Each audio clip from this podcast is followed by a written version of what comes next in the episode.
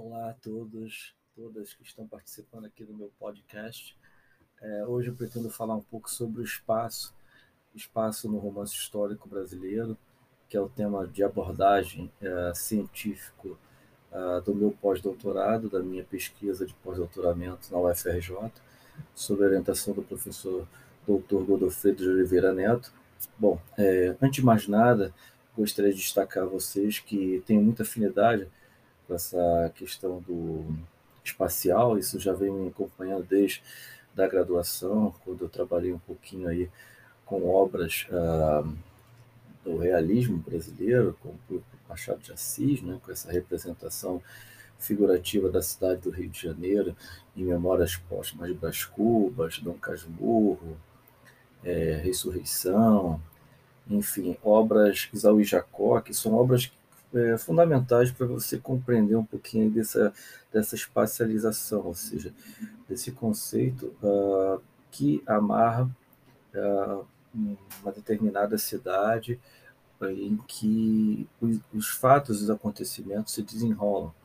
É, nos romances de Machado, assim como os de Lima Barreto, João do Rio, Raul Pompeia, esses escritores que estavam aí uh, dentro do século XIX e o Lima Barreto início do século XX, são escritores preocupados, assim como o João do Rio, são escritores preocupados em representar a cidade, uh, o macro espaço urbano da, da capital fluminense, uh, nas suas ruas, vielas, uh, enfim, praças, logradouros, a espacialização desde o bairro de Botafogo ao bairro de Santa Teresa, o bairro da Glória, Lima Barreto, por exemplo, no Memórias de Escrivão Isaías Caminha, nos traz aí a protagonista que vem em busca de um emprego para trabalhar como jornalista nos primeiros jornais é, da cidade. E aí, é, ele todo esse processo que ele sai do interior, vai para a cidade grande, e todo esse processo do encanto, é, do deslumbre, é, enfim, da solidão que ele enfrenta também, porque ele vai, esse personagem que é o Isaías Caminha, ele vai morar nos pensionatos, né, na, ali no centro do Rio, mas todo esse deslumbre com a própria cidade, né, os bondes elétricos, aquele edifício ali próximo à Praça Maior, é edifício à noite, né, um dos primeiros arranha-céus é, da América do Sul, se não é o primeiro, então nós temos todos aí um deslumbre com, com os morros, com a paisagem carioca. É, em Misa de Seu Tio também temos aí um conto né, de Lima Barreto que trabalha muito essa arquitetura, esse arte no voo, né, essa arte que imita um pouco a, a natureza. Né? Então aí a própria pensão da Madame Barbosa, que é uma, uma mulher que tem uma pensão no bairro de Botafogo, então o narrador reconstrói um pouco da arquitetura desse local. Então, falando um pouco desse jeito, desde ali da graduação, passando pela especialização, depois entrando no mestrado, que eu tive contato com autores é, que representam a geografia local, a representação da, da cidade, por exemplo, no Turista Aprendiz, o Mário de Andrade fica é, boa parte do seu tempo na cidade de Natal, capital do Rio Grande do Norte. Então, são, é, são as crônicas de viagens que Mário de Andrade vai ter esse olhar etnográfico de representação da fidedignidade do escritor com a realidade ela geográfica. É, enfim, os engenhos de cana-de-açúcar que o Mário visita é, nas cidades uh, da Paraíba, né? depois no Rio Grande do Norte, na, na, uh, como o próprio Câmara Cascudo, folclorista, vai recebê-lo, o primeiro cajueiro né, que ele visita também, aquele cajueiro que tem na cidade de Natal, então ele vai tirar uma foto no cajueiro. Então essas descrições, muitas delas focadas em pormenores, em detalhes pitorescos né, dessas cidades, no olhar de turista aprendiz, na crônica de Maria Andrade, vai, é, vai aparecer de uma maneira muito é, fidedigna, né? vamos dizer assim. É, o, devemos lembrar que a literatura ela sempre tem esse caráter mimético, né, de imitação, de representação da realidade. O Mimesis do Auebar, que é um livro excelente para entendermos isso, é, Auebar nos traz, uh, um autor, né, Eli Auebar, nos traz a representação da verdade na literatura ocidental. Então ele pega os textos canônicos, os textos clássicos, e busca averiguar a, a realidade dentro da literatura. Então, assim como as artes plásticas, o, desde a pintura histórica, passando com Gustavo Gubert, né? É, também, Monet nos traz aí a Catedral de Rouen, né? E Gustavo Gubert nos traz os mineiros, trabalhadores é, das minas lá na França. Então essa essa essa obsessão pela realidade, ela não somente perpassa a literatura, mas perpassa também as artes plásticas, né? E digamos assim, o artista ele imita a realidade porque é, é a própria realidade e a própria bagagem de vida dele que está ali para ser representada, a experiência de vida, né? a experiência a, do próprio autor. E então, desde ali da especialização, mestrado, mestrado eu escrevi um trabalho sobre a representação também é, das cidades na obra As Primeiras Viagens de Che Guevara. Então, os cadernos, né, é, os diários de viagem de Che Guevara. Então, eu tive que ler, então eu faço uma, uma espécie de recorte, recorte de, da descrição dessas cidades é, nas crônicas de viagem de Che Guevara. Foi um trabalho também que saiu publicado, um trabalho que ficou bem relevante, assim, no aspecto de interesse meu com o trabalho, do, com a questão do espaço. É, trabalhei também um pouquinho com Clara dos Anjos, que, do Lima, né, voltando a falar do Lima, que é uma literatura ali muito suburbana, muito do subúrbio da, da central, dos arredores da central do Brasil, do Engenho Novo, né? Então, o narrador descreve as plantas, é, digamos, das casas do subúrbio, né? Então faz uma descrição bastante detalhada, bastante fotográfica, imagética. Então, quando o leitor lê a obra de Clara dos Anjos, o leitor parece penetrar no subúrbio carioca. E isso foi um foco também que eu, que eu abordei num artigo que eu trabalhei numa revista chamada Geografia, Conhecimento Prático, essa representação do, do subúrbio carioca na obra de Clara dos Anjos.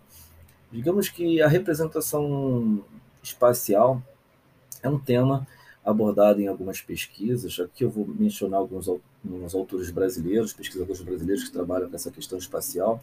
O professor Paulo Sueito, da, da UFPR, ele tem um, alguns estudos voltados ao, à questão do espaço, ele é professor de literatura alemã. Nós temos o professor Luiz Brandão, que tem um livro muito relevante, estou com o livro dele aqui na minha mesa, que é o livro A Teoria do Espaço Literário, é um professor da UFMG. Inclusive, um dos autores assim mais relevantes é, e teóricos né, dessa abordagem, porque ele esmiuça esse conceito de espacialidade, de espaço, que vem lá, e segundo ele, né, as palavras dele, que vem de Albert Einstein com a teoria da relatividade, o Bergson, Ellen Bergson com a teoria dos, do tempo também, e, e que é daí também que surge esse conceito do cronótopo, né? o cronótopo crono de, de, de tempo e topo de, de espaço, né? Do grego, topo vem de espaço e crono de, de tempo. Nós temos aí o Mikhail Bakhtin, que cria esse contrito tentando aí averiguar na obra de, de Rabelais, o cronótipo, né? que é a questão do tempo e do espaço inserido na obra uh, de Pantagruel, né, se eu não me engano, um, livro de, de, de Rabelais. Tem um estudo muito interessante. Né? Então, é sem dúvida é, um modelo explícito é, para Mikhail Bakhtin é, essa discussão do espaço na literatura. Então, ele, ele, é, ele é um teórico, segundo o professor Brandão, muito preocupado, o professor Luiz Brandão, muito preocupado em, em descrever esse conceito da questão espacial, é, como mencionei, o conceito de cronótipo, né? E nós temos aí também, além do professor Brandão, é, professor, como eu disse, Paulo Suede, o professor Osman Lins, professor Osman Lins, ele faz um, um, estudo sobre a questão do espaço uh, romanesco na obra de Lima Barreto, e, e, eu utilizo parte das teorias formuladas pelo professor Osman Lins no meu projeto de pós-doc, porque ele trabalha com esse conceito de que o espaço ele desencadeia as ações das personagens. Então, o espaço não está ali por acaso. Ele provoca é, ações, ele desencadeia acontecimentos. Então, ele menciona, por exemplo, um dos textos do Lima Barreto, que o narrador descreve a questão do bonde, né? É, eu não estou lembrado aqui agora o título do, do texto, pode ser que seja o Três Filhos de Policarpo Quaresma. O Osman Lins descreve que o narrador, preocupado com essa descrição espacial, o próprio personagem que está dentro do bonde, ela vai, é, digamos, sair do bonde por, por aquele espaço ali estar apertado, ou seja, é um espaço que, que sufoca a personagem. Tá? Mas, assim, é, todos esses apetrechos que o, que o romancista dá, a questão espacial, essa descrição, é, isso vem muito do, do romance realista, né? preocupação. É, Gustavo Flaubert, por exemplo, quando escreveu Salambô, o próprio Lucati no, no, no romance histórico diz que ele teve uma preocupação muito uh, digamos, uh, de condizer a verdade da cidade de Salambô. Né? É, Salambô, ele representa, não a cidade, perdão, Salambô é o título do romance, mas a cidade se passa em Cartago. Eu não li esse romance, estou aqui comentando, mas ele troca cartas, correspondências com o Sambo. Sambo era um historiador de época, então, para poder, é, digamos ali, é, fazer com que essa cidade, mesmo o próprio Gustave Flaubert, escritor francês, não tenha visitado essa cidade, ele pôde uh, descrever de uma maneira muito completa, muito pormenorizada, muito detalhada. Então, existem algumas editoras que, inclusive, agora me veio esse pensamento aqui na minha cabeça, que é, pagam uh, viagem pra, viagens para alguns escritores para que eles visitem as cidades e eles façam dessas visitas, ah, digamos ali, um laboratório para que eles possam ah, caminhar pelas ruas, entrar nas igrejas e, enfim, vivenciar essa experiência estética urbana e conseguir assimilar esse conteúdo para conseguir fazer essa descrição.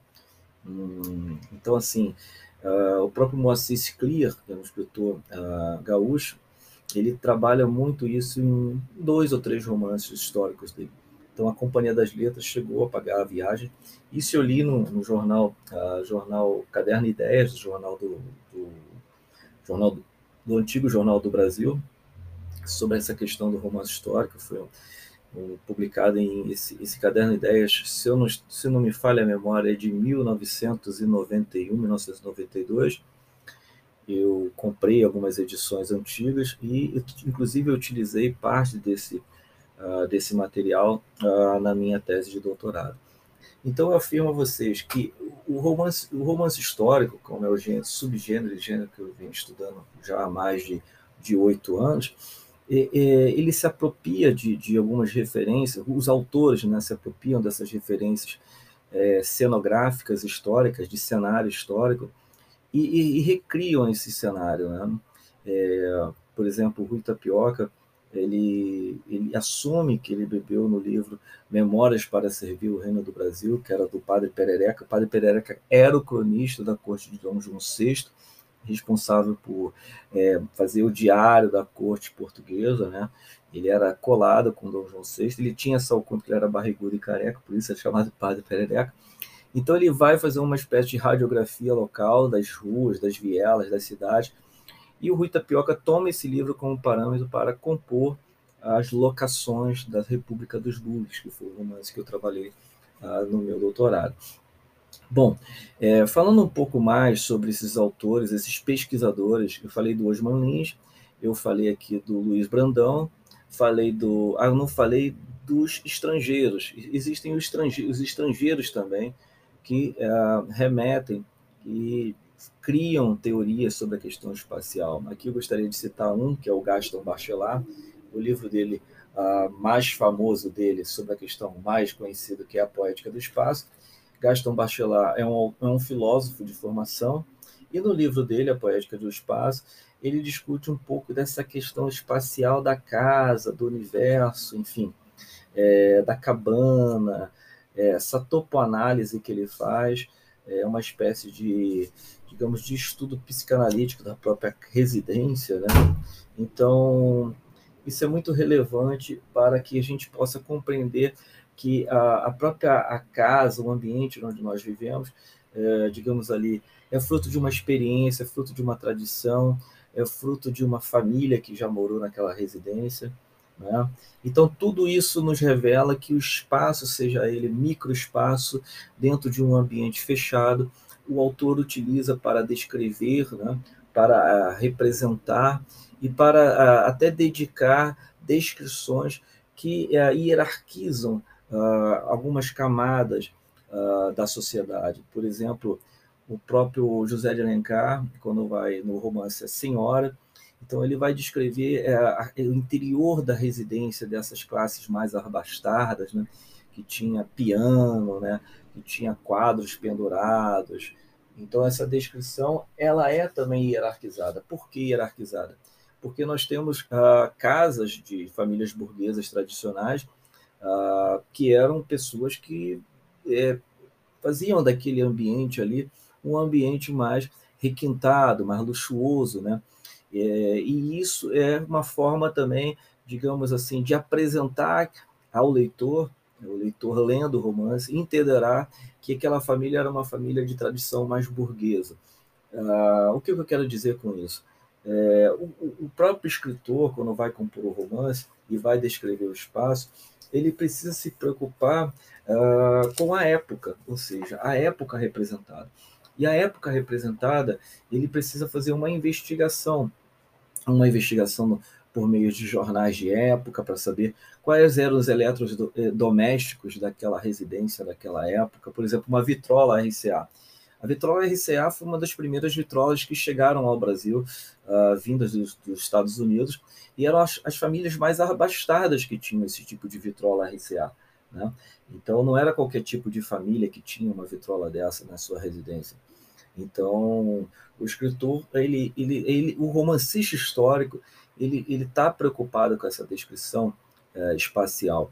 É, falando um pouco mais do Gaston Bachelard, ele trabalha muito essa parte, é, digamos ali, como a casa, como personificação, personificação do próprio ambiente, né? ou seja, dá voz às janelas, dá voz o, o escritor, né? dá voz a, a essas, essas, a, esses cantos da casa, como o sótão, o porão, né? Inclusive, ele menciona em várias partes do seu texto é, trechos de Baudelaire, trechos de outros escritores para comprovar que esses escritores, por exemplo, como Alexandre Dumas, né, que é o autor, uh, se não me engano, dos Mosqueteiros, dos Mosqueteiros, né? Então, lógico, o estudo de Bachelard é centrado na literatura mais francesa. Uh, eu tenho um livro que eu adquiri também no período do meu doutorado. Cabe lembrar que foi no período do meu, do meu tempo que eu fiquei em Portugal, fiquei na Universidade de Porto, do Porto, que eu criei o meu projeto de pós-doc. Né? Eu, eu trabalhei esse título, esse subtítulo, digamos, do, do cenário do romance histórico na minha tese. Então, eu desdobrei esse, esse subtítulo, uh, digamos que foi um, um, tema que eu muito gostei de fazer. Tá? Eu trabalho isso na República dos Búzios e Conspiração Barroca, e eu faço um casamento, uma interface com a fotografia. Então, fotografias de época por meio das descrições, as descrições nos textos que eu acabei de mencionar, tanto na República dos Búzios e Conspiração Barroca, são dois romances, tá, pessoal?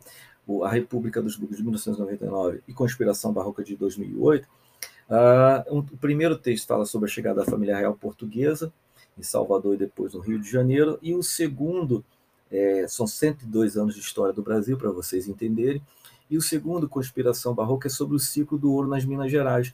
Então eu tenho aí descrições uh, da cidade de Salvador, descrições da cidade de Lisboa, que são inseridas por meio, por meio de epígrafes, né, porque o, o Rui Tapioca ele faz isso por meio de epígrafes, adicionando é, endereços, adicionando ruas antigas, e é, essa descrição que o próprio Rui Tapioca faz na, na, nas epígrafes, né, é, são descrições de autoria própria, é fruto do livro, como eu tinha mencionado, o livro do Padre Perereca. São é, né, digamos, são pesquisas feitas pelo próprio Rui Tapioca para conseguir descrever essa realidade local.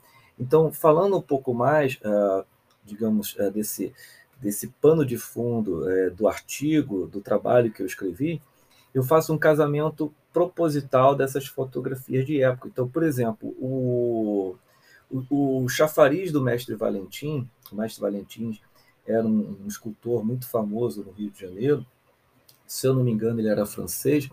Existe um chafariz ali na Praça 15, é, próximo às barcas.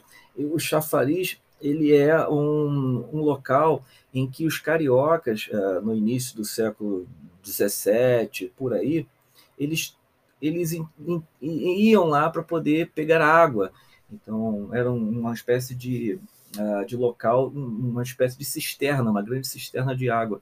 Então, o que é mais interessante é, é que uh, o, o, essa preocupação do Rui Tapioca em registrar esse chafariz no romance é para caracterizar a cor local. A cor local, uma expressão que alguns autores utilizam, alguns teóricos utilizam, é a espécie do pano de fundo, do cenário. E, e eu caso isso com a fotografia do, do, do chafariz, com a descrição.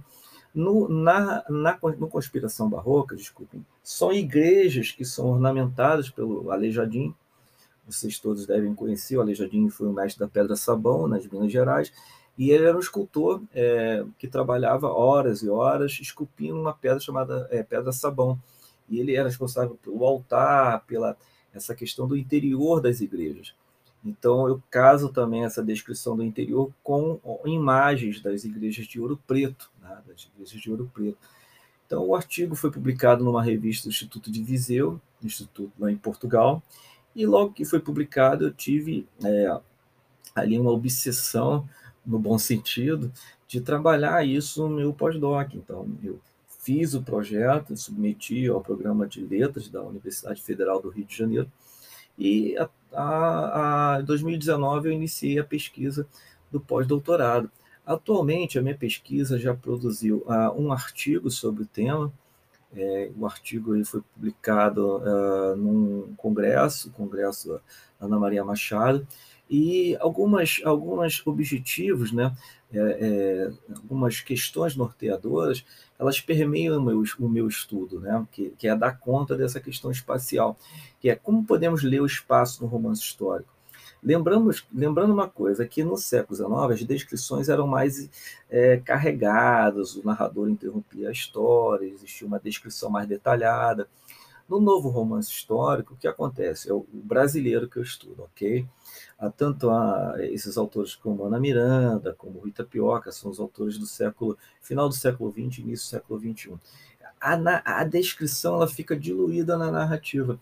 Então, existem alguns topônimos, algumas, é, é, digamos, nomes de cidades, nomes de rua, que ali é, estão diluídas dentro do enredo, dentro da ação, dentro dos acontecimentos. Uh, ao contrário dos romancistas do século XIX, que eram romancistas uh, preocupados com a descrição local. Então, o, o próprio narrador contemporâneo do, do romance histórico, né, o narrador contemporâneo, o, o, autor, quando delega ao narrador essa atitude dele narrar a história, ele está ele, ele tá muito mais preocupado em dar ação à história e fazer com que o próprio leitor também ele, ele passe a ler o, o romance e, e ele fique é, com essa, essa carga espacial, essa carga do cenário um pouco subentendida. Né? Então, o narrador não é mais aquele narrador didático que informa ao leitor uh, em, em, que local, qual, quais são os detalhes, por exemplo, o Largo da Carioca, quais são os, os detalhes do Largo da Carioca naquela época. Né? Mas ele joga só o Largo da Carioca e faz com que o próprio leitor entenda que aquilo ali é, é o centro do Rio de Janeiro, enfim, é, é, onde se passa a história. Então, isso também é uma problemática que eu enfrentei na pesquisa, que eu enfrento, porque o, o, romance, o novo romance histórico ele não dá conta dessas descrições, ele apenas joga os nomes ah, das cidades, os nomes das ruas, e não descreve, não, porque o que eu recorto na, no meu estudo são os fragmentos uh, descritivos, né, por meio de uh, uh, localidades, enfim, que apareçam, que sejam descritas, para que eu possa fazer a, a leitura e a análise. Uma coisa interessante também é como o espaço, na minha pesquisa, ele pode funcionar de forma mais didática nas aulas de literatura. E eu crio um conceito, para isso eu crio um conceito. O conceito que eu utilizo para poder é, trabalhar com essa questão espacial é o espaço didático histórico, tá?